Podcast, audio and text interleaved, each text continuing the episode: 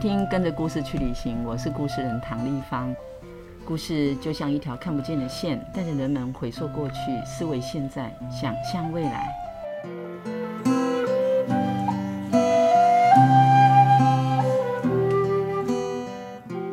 跟着故事去旅行这个 podcast 节目制作呢，是为了云林故事人协会进驻了一百零二岁的云林故事馆。这十五年来，我们出版了一百多本的素人绘本。这些鲜为人知的精彩故事，包括在地文化、产业、生态以及自己的生命历程。我们希望透过一本本的绘本，带你展开一趟趟的旅程，走入不同的场域，认识不同的朋友，听见不一样的声音。还有关于我们的故事，云林故事人相信说故事就像在送礼，只要跟着故事出发，就会遇见许多不一样的故事哦。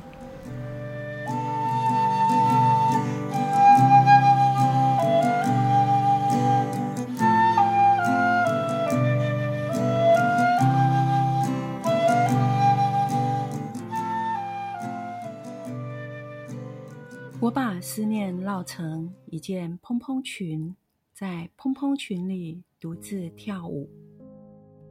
思念像月光，能照进每个有裂缝的暗处，照进思念的人幽微的心坎。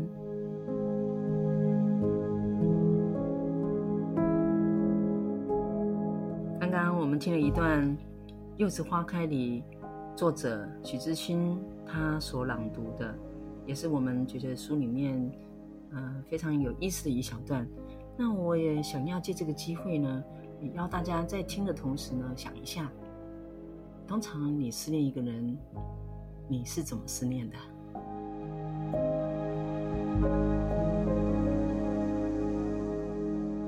知勋老师，他现在是正兴中学图书馆的主任，他有英语欣赏社啊、校刊社、文艺指导啊这几个社团的老师，所以他有相当丰富的经验，就是跟大家一起做很多的探讨。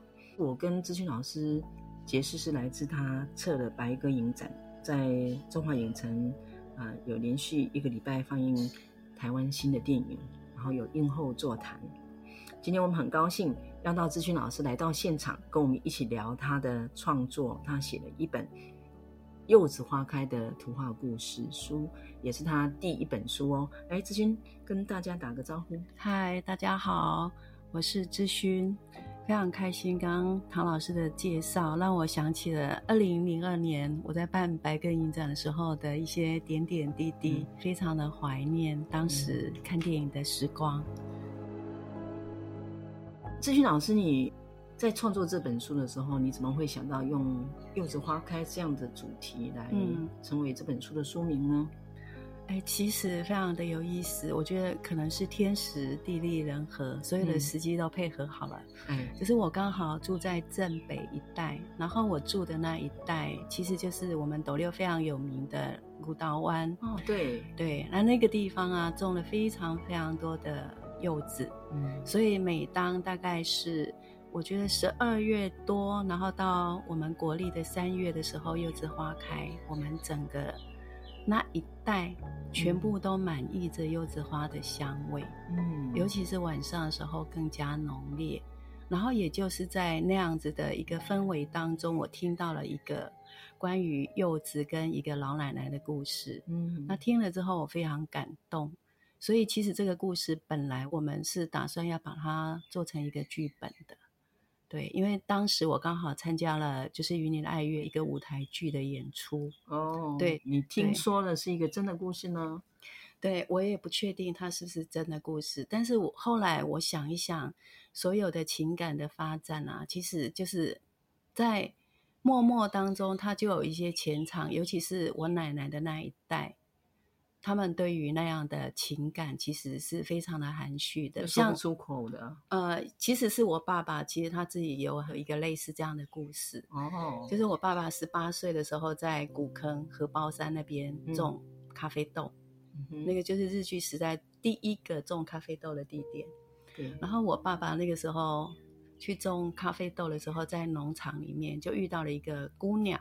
就一个小姐，嗯，她就住在就是现在斗南那附近有一个叫做阿丹的地方，嗯，是。对，然后那个那个女孩呢，就会常常帮我爸爸洗衣服，然后有时候还会偷偷的带一点什么东西给他吃，给他吃。哇，对，所以。就是我爸爸每一次一谈到他十八岁遇到的那个姑娘的时候，他心里面就无限的向往，我就觉得他的眼睛都发亮。嗯，对。然后后来有一次，他就在报纸上看到，就是那个那个女孩的名字，他还记得那个人的名字。然后他就看到那个报纸报出来说，那个女孩跟她的先生种巴拉，就是成为优良农民，被表扬这样。他还把这个报纸剪下来，然后剪下来之后，有一天他就带着我妈，就是按着那个报纸去找那个意中人，这样，然后他去跟他买芭乐，问他说：“你还记得十八岁我们在那个荷包山那边种咖啡豆，然后你怎样怎样怎样怎样？”后来这件事情就成为我们家，就是我我妈妈常常提起，然后我们家里面也会常常。就是觉得非常有趣的一段，就茶余饭后的一个浪漫的往事。嗯，对，也是一种运势。对，所以我觉得就是这样的情感，不单单是我爸爸的那一代，其实就是柚子里面的那个奶奶，其实更是的。因为有一些情感，它其实就是非常幽微的。你不能说他是在谈恋爱，但他就是真的默默的在喜欢那个人，嗯，而且那个时候也没有流行。就是马上就表白说，我喜欢你哦，我想要跟你做男朋友或女朋友。就没有这种方式的告白，对，他们没有这样的，就是默默的喜欢一个人，嗯、就帮他洗衣服，送一点吃的给他吃，然后就是默默的等待着。讲到这里，我就会想到在书里面那个角色，嗯，就是那个小芳啊，他问他阿妈，对，为什么每一年这个时候，阿妈你都要我们寄一箱文旦去台北？嗯，应该是他爸爸就开始问了，对，那好像不耐烦的，不断的问了，一直都没有得到答案。嗯，你那一份青涩吗？或者是还没有完结篇的情感，一直就埋在心中。这个就是你书里面娓娓道来的这种爱，就是思念，或者说爱这样的东西，在更多的时候。会让我们觉得心中有所悸动的，其实就是这样幽微的，看起来淡淡的，就好像喝一杯淡淡的茶。嗯，可是那个茶的余韵就在你的喉咙里面不断的回旋。我觉得比较让人悸动的爱，或者对我来讲，这样的情感是比较能够打动我的。你在讲的时候不得不俗气一点，我觉得这非常的东方。对，在西方世界呢，他们觉得如果你没有说出来，我怎么知道呢？嗯，但是的确，这种非常深层的，而且含蓄的，反而有劲。我在写这个这个故事的时候，刚好我有一个朋友，他有一段这样的情感的经历，那我我是他的聆听，就是我是他的聆听者。OK，对啊，那我那个朋友就会跟我讲，就是他喜欢的那个人。对，他喜欢那个人，然后他什么时候去跟他做过什么事，然后怎样怎样怎样，就是他们的情景，还有他们的情绪，所以其实这里面的情绪都是真的，就是即使不是发生在柚子奶奶或者在谁的身上，嗯、但是就我听到了我的那个朋友的那个思念的情谊，它就是真的，因为他那个时候。就是非常非常喜欢他大学的一个学长，可是他的大学学长已经结婚了，嗯，对，所以他其实是没有办法再跟他有任何的情感，但是他会常常梦见他，然后有时候就是在有一些偶然的场合，他遇到他，然后遇到他的时候，对，吃个饭聊个几句话就转身离开。但是那个场景跟那个情感对他来讲就不灭了，他就会回来，就是跟我描述他遇到他，然后他在哪个地方，怎样怎样怎样，就是巨细靡遗。嗯，因为我差点就在想说，这会该不会是你真实的故事？哦，原来如此。然后你有把这本书送给你的朋友吗？后来他就到美国去了，所以我后来对，后来就没有给他。但是他的那个他的。那么喜欢一个人，而且从大学开始，直到他就是学长结婚，然后到他自己结婚，就是这个过程，那个情感都是暗藏的。嗯哼，对，所以我觉得我永远相信这样的思念跟暗藏的那个爱意，其实是涌动在我们不知道的人的身上，啊、只是他没有告诉你。当然，对，嗯。所以我当时在写这个书的时候，我我就非常非常的有感，然后包含那个书后面的印度式哲语、嗯、那段话，也是那个朋友跟我讲的。是是，对。然后他跟我讲的时候，真的是锥心刺骨，因为最后他就说，就是已经结束的，嗯、已经结束了，这样。那是一种放下呢，是还是那一种？那是一种，呃。爱了非常深刻之后，非常的难过，可是也非常无奈的，你必须要接受了。之后你真的得要放下了。嗯，你没有接受，你就不可能放下，你就不可能说出已经结束的，已经结束了。嗯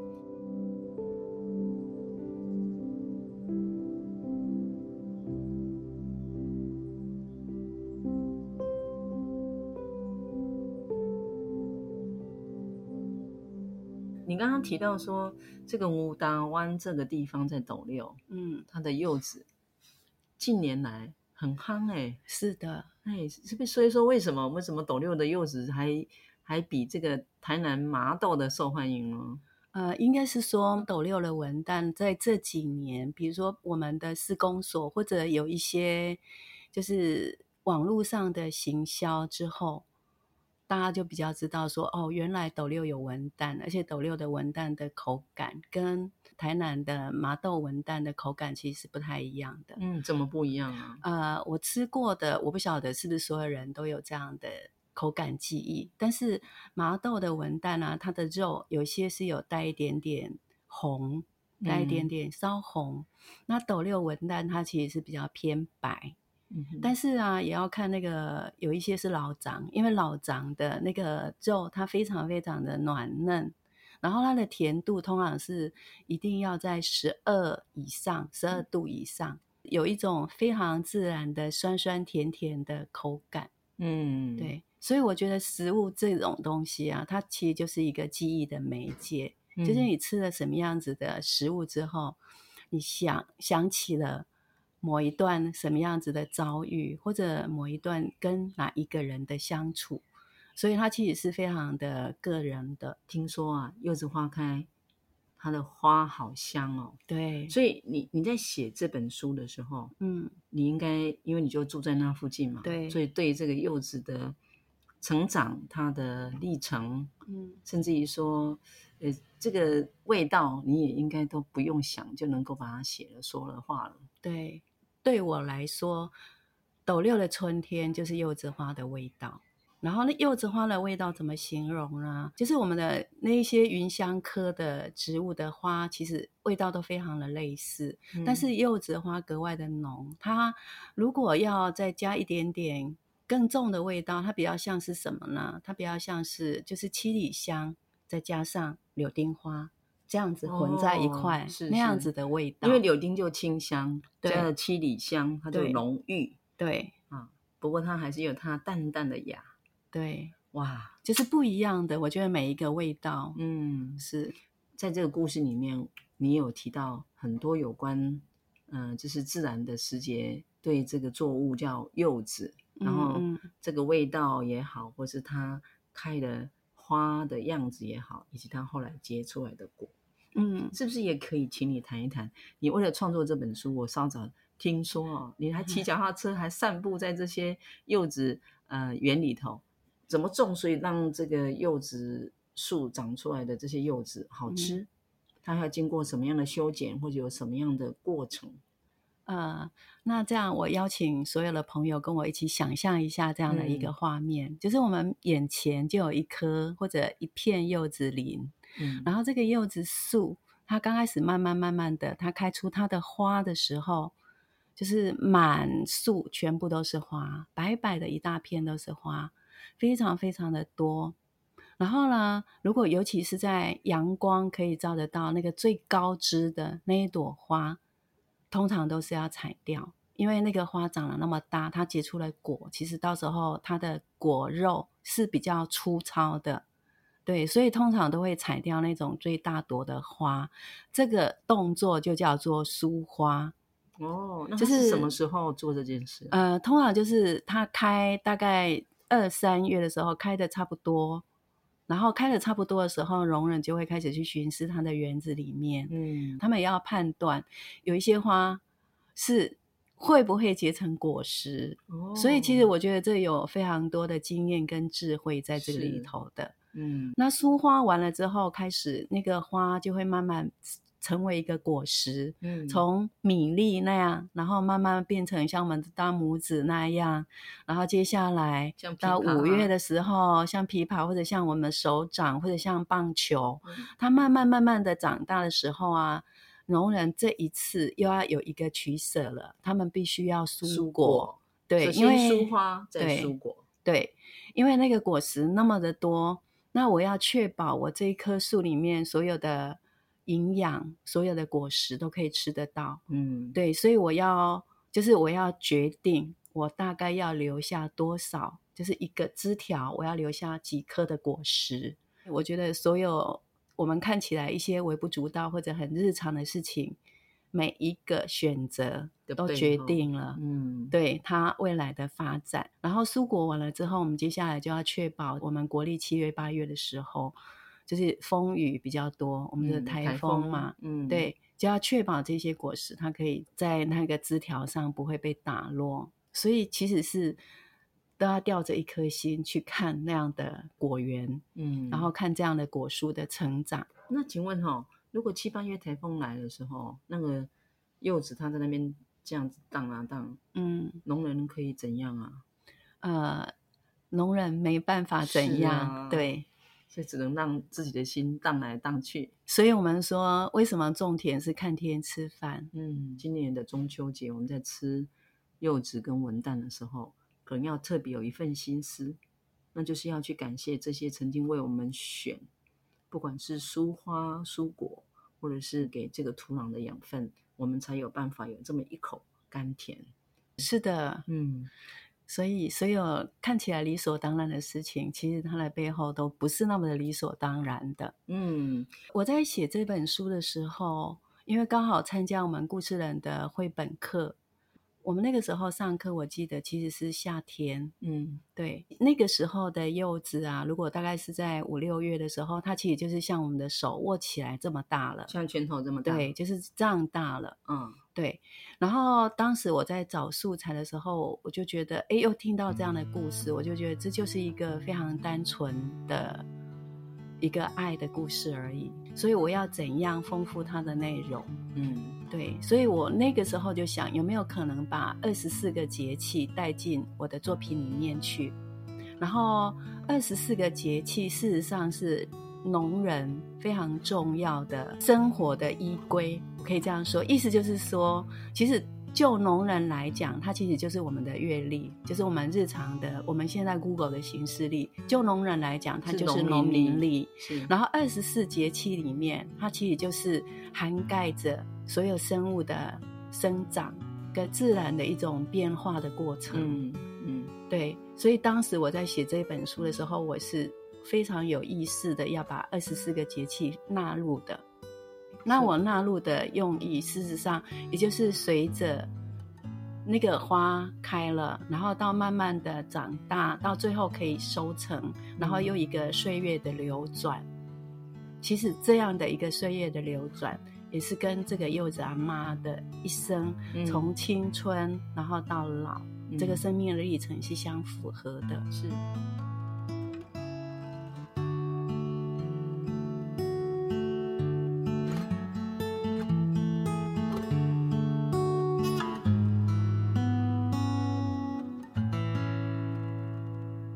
才呢，这样子听下来呢，就是姿薰老师你在创作这本书的时候啊，除了你要常常去看、去注意这个时节，嗯、然后他们在这个过程里面所怎么去关注照料以外呢，嗯、你当然还要就是怎么样让这个故事情节变成合理，嗯，然后又要能感人，嗯、还要有文学性，还要能够去传达，哇，这是何等不容易！请问哦。你在创作这个第一本你的图画故事书，嗯，最大的挑战是什么？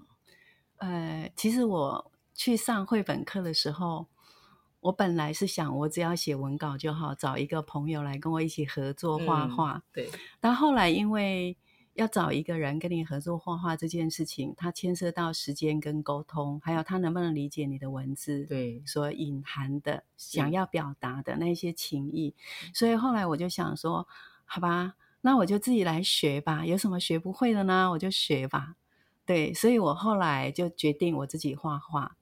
那决定我自己画画的时候，我就面临到一个很大的挑战，因为我从小虽然我也喜欢乱画，但是从来没有正正经经去画画，然后去想象那些颜色要变成一幅画的时候，我要如何去组合它，嗯、这个能力我是没有的。嗯，对。但是那个时候在画画的时候，我觉得遇到了老师非常的棒，像政府老师，当时就是我的绘本的老师。对，那政府就给我很多的意见，他就告诉我说：“老师，虽然你不会画画，那你就画简单一点好了。”那我想说，我的故事本来就是一个单纯的爱的故事，嗯、所以我本来也就可以画比较简单的图。对，那那个时候，因为我自己也不会画画，所以我就想方设法，每天都在想我要怎样去拼出我的图。所以其实我的故事、我的图、我的那个柚子花开里面，我用了各种不一样的方式。比如说我的书的封面，我是真的去拿那个叶子来做拓印，嗯、我就把那个那个水彩涂在那个叶子上面，然后就在我的纸上这样拓。然后就踏踏踏踏到我觉得满意为止，我就把那个部分留下来。可是我在拓印的这个过程当中，我觉得非常的开心，嗯，就是很快乐，就是玩各种的美彩。然后比如说像封面上面的花，事实上是我用白报纸，就是把它撕成花的样子，所以它是丝画。嗯、那我自己非常喜欢诗画，是因为我们有一个老作家叫黄春明老师。我长期在看他的《九弯十八拐》这个杂志，然后他就会在《九弯十八拐》这个杂志的最后，他自己有一个诗画的创作，然后就是也短短的一句话，可是他的诗画就会引起我很大的共鸣，给我很大的感动，嗯、所以我那个时候就设想，我的画就不要是平面的去用水彩把它画出来，所以我那个时候就用诗画的方式。那我后来发现，用诗画的方式，它其实比较生动。对、啊，感觉比用画的还要有，还要有，还要有感觉，生命力。因为我去看过那个柚子花，那个柚子花画要画出那个样子，其实有点难。嗯，然后真的要把每一朵花都画出来，那个枝头上的花又太满了，我不喜欢那个满意的感觉，那个满满的都是花团锦簇的感觉，感觉就是很挤。你希望它有一点。我希望它疏落有致，是对，所以我后来就用丝画的方式，让它就是分布在一个画面上，感觉是比较，我感觉看起来是舒服的，就构图看起来是对很美的。谢谢呀，对。然后那个书里面，其实我在关于阿妈跟那个小芳睡觉的那个场景，我自己也试图用了不一样的美彩，我就用那个。嗯客家布就是客家花布，把它剪出棉被跟枕头的样子。嗯，就是我想象有各种不一样的美彩可以去丰富一本书。所以对你来说没有什么太大的挑战，只是有很多的挑战出来的创意哦。包括你刚刚一开始读的那一段里面的蓬蓬裙，我印象很深刻。你有一个麻绳，对，哦，要不要来谈一下？呃，你是真的没有办法想出来的创意呢，还是你本来就有受到启发，来自何方？呃，倒也不是，因为因为我把思念绕成一件蓬蓬裙，在蓬蓬裙里跳舞这件事情，我就觉得那是非常的个人的。嗯、那你要把它有一件具象的蓬蓬裙，我觉得那个蓬蓬云不足以去表现一个人缠绕在思念里面那个很揪心的感觉。对，所以我那个时候试图用麻绳，然后其实那个麻绳穿出来是它有一条线，我有画到最边边，对，那个有一个他思念的人的那个隐隐约约的形象在那个旁边，嗯，就是思念的无形一条线，他在思念的远方的那个人，这样，所以我当时用麻绳，啊，我记得老师还建议我说要不要用麻绳，感觉很粗糙，嗯，对，你建议我用白色的绳子。对，就是比较细致的棉线。对，对，但是我当时为什么还是坚持用麻绳？因为我觉得那个麻绳的那个粗糙感，没有太多的加工的那个感觉，比较符合这个书里面我想象的那个爱情。它就是非常的素朴的，应该是这样说，就是素朴的一种情感。他也没有要求什么样子的回馈，他也不要从对方那里要到什么，那就是个人的一个爱跟思念而已。所以我那个时候就是坚持用麻绳来把它绕成一件蓬蓬裙，这样、嗯。对，所以第一次创作听起来没有太大的挑战了哦，就是你不断的激发你的潜能。那也也借这个机会来说一说，是哪一页或者哪一段你个人非常的喜欢？那也谈一谈为什么你特别的喜欢那一页？呃，就是。我把思念念绕成一件蓬蓬裙，在蓬蓬裙里面独自跳舞那一段，还有思念像月光，能照进每个有裂缝的暗处，照进思念人幽微的心坎。嗯，对啊，当当时我在画这个绘本的时候，其实我在颜色上也是有思考过的。嗯，就是白天。就是白天，小芳跟阿妈在做对话，或者幼稚园的时候，其实我用的主要的色调是黄色、橘色，还有就是绿色。嗯，对，因为第一个它符合整个幼稚园的那个氛围，然后接下来我觉得那个白天祖孙之间的相处，那个。情感是很温暖的，所以我那个时候试图用比较暖的色系去带出孙子跟阿妈之间相处的那种温暖的时光。晚上我通常用的就是蓝色。嗯，为什么用蓝色？因为蓝色其实就是跟我们的夜晚相呼应之外，蓝色也是带一点郁郁的感觉，然后也是非常的个人的，就是在安静下来之后。白天你忙了很多很多的事，你有很多的事情要做，其实你没有脑袋去想自己的事。可是到晚上躺下来的时候，你开始会想一些你自己也没有想到会想起的事。那通常就是最惦念的人，或者你最哎最挂心的人，你就会想起。嗯，所以蓝色的部分，它除了是晚上之外，它也可以是独白。然后大家都会觉得很奇怪的是，一个可能没有念书的阿嬷，她怎么能够写出“我把思念绕成一件蓬蓬裙，然后在蓬蓬裙里独自跳舞”这样的句子呢？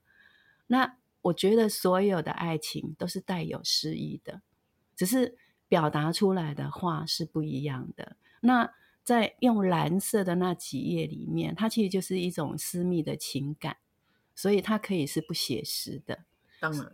对，而且老师，你的这本书里面的文学性，应该让我们走进去以后就已经忘记原来阿嬷不识字，你就很自然呢，我们就进到那个意境跟那个氛围里头。其实有很多的小朋友在问我说，嗯，为什么那个柚子上面会有时钟？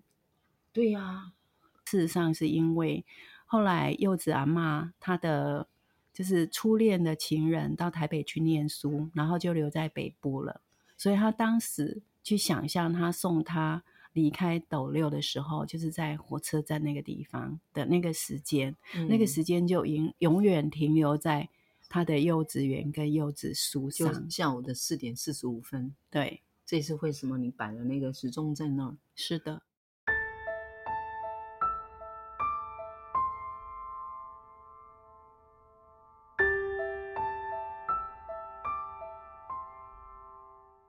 本书啊，它的出版对你来说有什么影响？它产生了什么样的意义？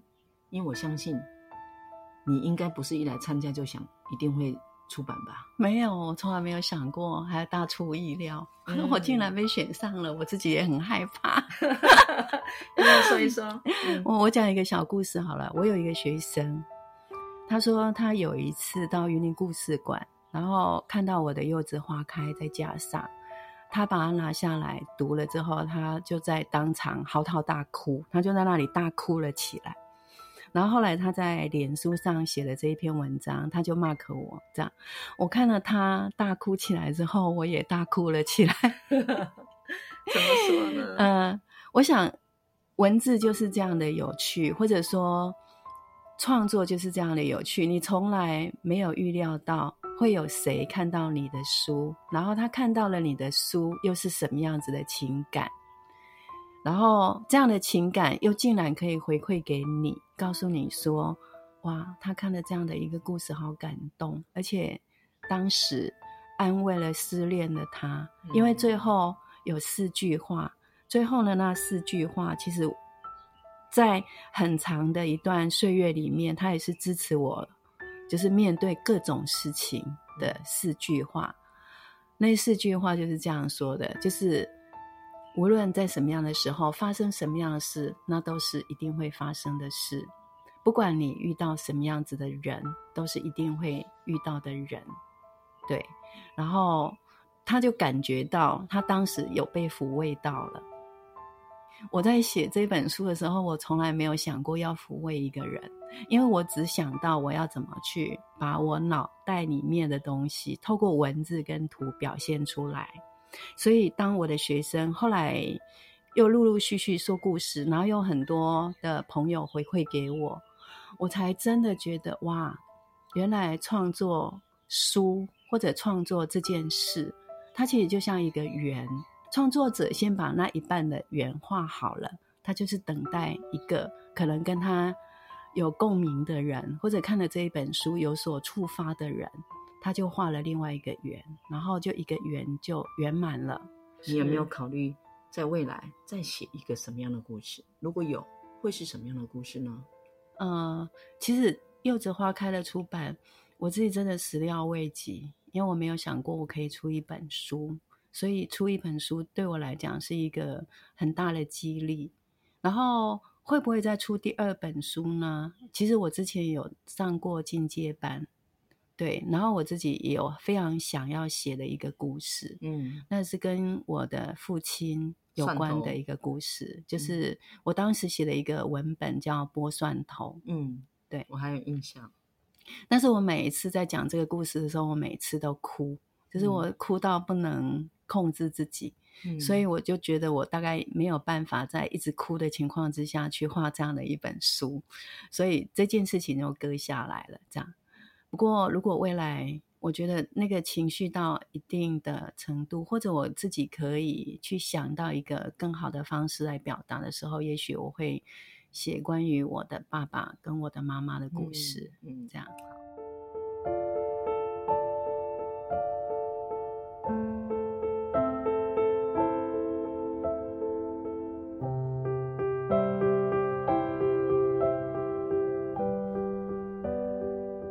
素人去创作第一本书，应该大部分人来说都没有预期自己的书会被出版。可出版了以后，你会意外的发现，它其实比你原本想的还要更有意义，因为它不是只有满足你个人想要去叙说这个故事，可能也是别人的故事。嗯，就像我经常会用一句话说：“故事像一条看不见的线，会把人的过去、现在跟未来串联。”那么。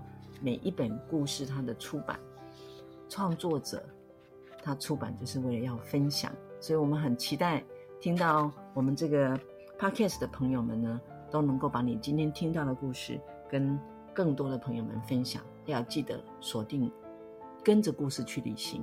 那我们故事馆有一百多本，你要慢慢听，也要记得要走进故事馆，慢慢看。然后呢，走出故事馆之后，请你慢慢走，一个一个的故事现场去看一看。最近，嗯、我也因为遇上文教基金会的计划呢，我们去走读，然后就会带着书去旅行，带着故事去旅行呢，呃，通常有点重。要上计程车的时候，计程车司机就会问我说：“这是什么物件在当？我说黄金吗？”说：“哇，黄金哦，这样我不敢载哦，你下车下车。”我说。先生是真的是黄金，但是你听过书中自有黄金屋吗？里面都是书啦，东西切，你也在在。这个创作故事并不是专家的专长，它是每一个的我们都可以。真的非常谢谢你今天为我们所说的这个故事，这比我们读书还要好，还要精彩的，还要精彩啊！所以我们 Podcast 一定要常常的要邀这些作者来，我们把它。挖心挖肺的把它些秘密全部挖出来。这是我们能做的啊！柚子花开啊，如果你不想听国语版，它其实有一个台语版的，嗯、对，就是我们故事馆里面许居士他把它用台语念出来。我听许居士在用台语念这个柚子花开的时候，我整个人起鸡皮疙瘩，因为我发现用台语来念那个情绪更加饱满。嗯，所以如果说。想要学台语，或者你想要跟阿公阿妈分享这样的故事，嗯、那你就可以把那个许居士的台语版的《柚子花开》，就是放给他们听。我觉得，就是七八十岁或者有七十岁的爷爷奶奶听这样的故事，一定非常有感，因为搞不好他年轻的时候也暗暗藏了一个阿妈的秘密，或者阿公的秘密。刚才提到这个台语版呢，会在网站上，我们有 QR code，呃，就是希望。嗯、呃，大家可以透过电子版的方式呢，能够推广出去。因为台语呢，现在很多人也不大会讲，讲了也听不大懂，更谈不上写或者是读。但嗯、呃，居士呢，我记得他曾经说，他听了你这个故事以后，他非常的感动，他是有感而发的。啊、呃，所以我刚刚呃有一个画面就闪过我的脑袋瓜里面，你听了一则故事，然后你就去把它创作成。这一本书，然后这本书的出版之后，让许居士有机会听了故事，他想要去翻成台语。然后现在呢，我们在 Podcast 里面谈，再让这样的故事又有另外一度的空间，它可以再继续延伸啊。所以故事是没有国界的哦，哈。我们今天非常的开心，也很谢谢志群老师能够到现场来录音，也非常感谢玉山文教。基金会的赞助，所以让我们有机会出版，然后再版这一本《柚子花开》。谢谢大家，谢谢老师，谢谢所有听众朋友，再见，拜拜。